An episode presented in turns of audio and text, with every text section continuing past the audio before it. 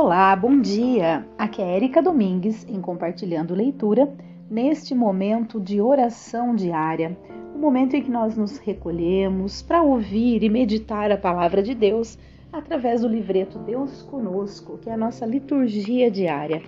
Hoje, dia 27 de junho, terça-feira, estamos na 12 semana do Tempo Comum. Iniciamos o nosso momento de oração em nome do Pai, do Filho e do Espírito Santo. Amém. O Senhor é a força de seu povo, fortaleza e salvação do seu ungido. Salvai, Senhor, vosso povo, abençoai vossa herança e governai para sempre os vossos servos. Deus nos propõe sempre seu amor misericordioso e nos aponta o caminho de seu Filho para nossa redenção. Ao mesmo tempo, o Senhor nos dá a liberdade. Portanto, é preciso saber escolher o caminho que leva à vida ou o caminho que leva à morte. O caminho da vida é exigente e implicará em muitas renúncias, mas sabemos pelo ensinamento de Cristo que andando nele encontraremos a vida. Perder em Cristo é ganhar. A palavra do Senhor. Quem abraça o projeto divino está disposto a perder para poder ganhar em Cristo. Ele é a porta e o caminho. A leitura de hoje está no livro dos Gênesis, capítulo 13, versículos 2 e de 5 a 18. Abrão era muito rico em rebanhos, prata e ouro. Ló, que acompanhava Abrão, também tinha ovelhas, gado e tendas. A região já não bastava para os dois, pois seus rebanhos eram demasiado numerosos para poderem morar juntos. Surgiram discórdias entre as, os pastores que cuidavam da criação de Abrão e os pastores de Ló. Naquele tempo, os cananeus e os ferezeus ainda habitavam naquela terra. Abrão disse a Ló: Não deve haver discórdia entre nós e entre os nossos pastores, pois somos irmãos. Estás vendo toda esta terra diante de ti? Pois bem, peço-te, separa-te de mim. Se fores para a esquerda, eu, eu irei para a direita. Se fores para a direita, eu irei para a esquerda. Levantando os olhos, Ló viu que toda a região em torno do Jordão era por toda parte irrigada. Isso antes que o Senhor destruísse Sodoma e Gomorra. Era como um jardim do Senhor e como o Egito, até a altura de Segor. Ló escolheu então para si a região em torno do Jordão e foi para o Oriente. Foi assim que os dois se separaram um do outro. Abrão habitou na terra de Canaã, enquanto Ló se estabeleceu nas cidades próximas do Jordão e armou suas tendas até Sodoma. Ora, os habitantes de Sodoma eram péssimos e grandes pecadores diante do Senhor. E o Senhor disse a Abrão, depois que Ló se separou, e o Senhor disse a Abrão depois que Ló se separou dele: Ergue os olhos e do lugar onde estás, olha para o norte e para o sul, para o oriente e para o ocidente. Toda essa terra que estás vendo, eu a darei a ti e à tua descendência para sempre. Tornarei tua descendência tão numerosa quanto o pó da terra se alguém puder contar os grãos de pó da terra, então poderá contar a tua descendência. Levanta-te e percorre este país de ponta a ponta, porque é a ti que o darei.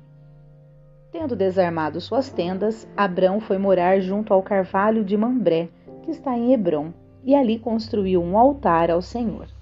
Palavra do Senhor, graças a Deus. O salmo de hoje é o Salmo 14. Senhor, quem morará em vosso monte santo? É aquele que caminha sem pecado e pratica a justiça fielmente, que pensa a verdade no seu íntimo e não solta em calúnias sua língua. Quem nada prejudica o seu irmão, nem cobre de insultos seu vizinho, que não dá valor algum ao homem ímpio, mas honra os que respeitam o Senhor. Não empresta o seu dinheiro com usura, nem se deixa subornar contra o inocente. Jamais vacilará quem vive assim. Senhor, quem morará em vosso monte santo? Muito bem, vamos proclamar então o evangelho de hoje, que está em Mateus, capítulo 7, versículos 6 e de 12 a 14. Eu sou a luz do mundo. Aquele que me segue não caminha entre as trevas, mas terá a luz da vida. Proclamação do evangelho de Jesus Cristo, segundo Mateus. Glória a vós, Senhor. Naquele tempo, disse Jesus a seus discípulos: não deis aos cães as coisas santas, nem atireis vossas pérolas aos porcos, para que eles não as pisem com os pés e, voltando-se contra vós, vos despedacem. Tudo quanto quereis que os outros vos façam, fazei também a eles. Nisto consiste a lei e os profetas. Entrai pela porta estreita, porque larga é a porta e espaçoso é o caminho que leva à perdição e muitos são os que entram por ele. Como é estreita a porta e apertado o caminho que leva à vida, e são poucos os que o encontram. Palavra da salvação. Glória a vós, Senhor. Vamos ao comentário que tem aqui no livreto. Esta palavra é dura e sempre deve nos incomodar, mas não há dúvida de que Jesus tem razão. Não podemos ser ingênuos, impertinentes e apressados em nosso apostolado. Isso até para não prejudicar aos que queremos ajudar. Precisamos escolher o momento, preparar o terreno, adaptar a linguagem e proceder gradualmente para que os poucos sejam conquistados pelo amor e pela verdade.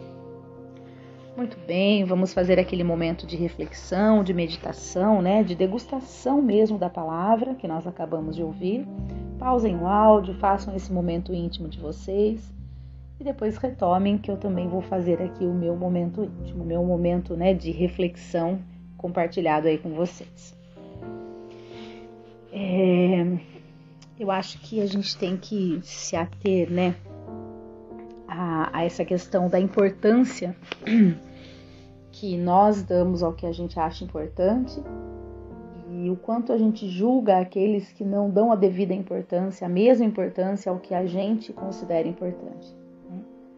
É, porque quando você tem o conhecimento sobre aquilo, é, o seu grau de importância, óbvio que aumenta, né? Então eu sei o quão sagrados são as coisas de Deus, né?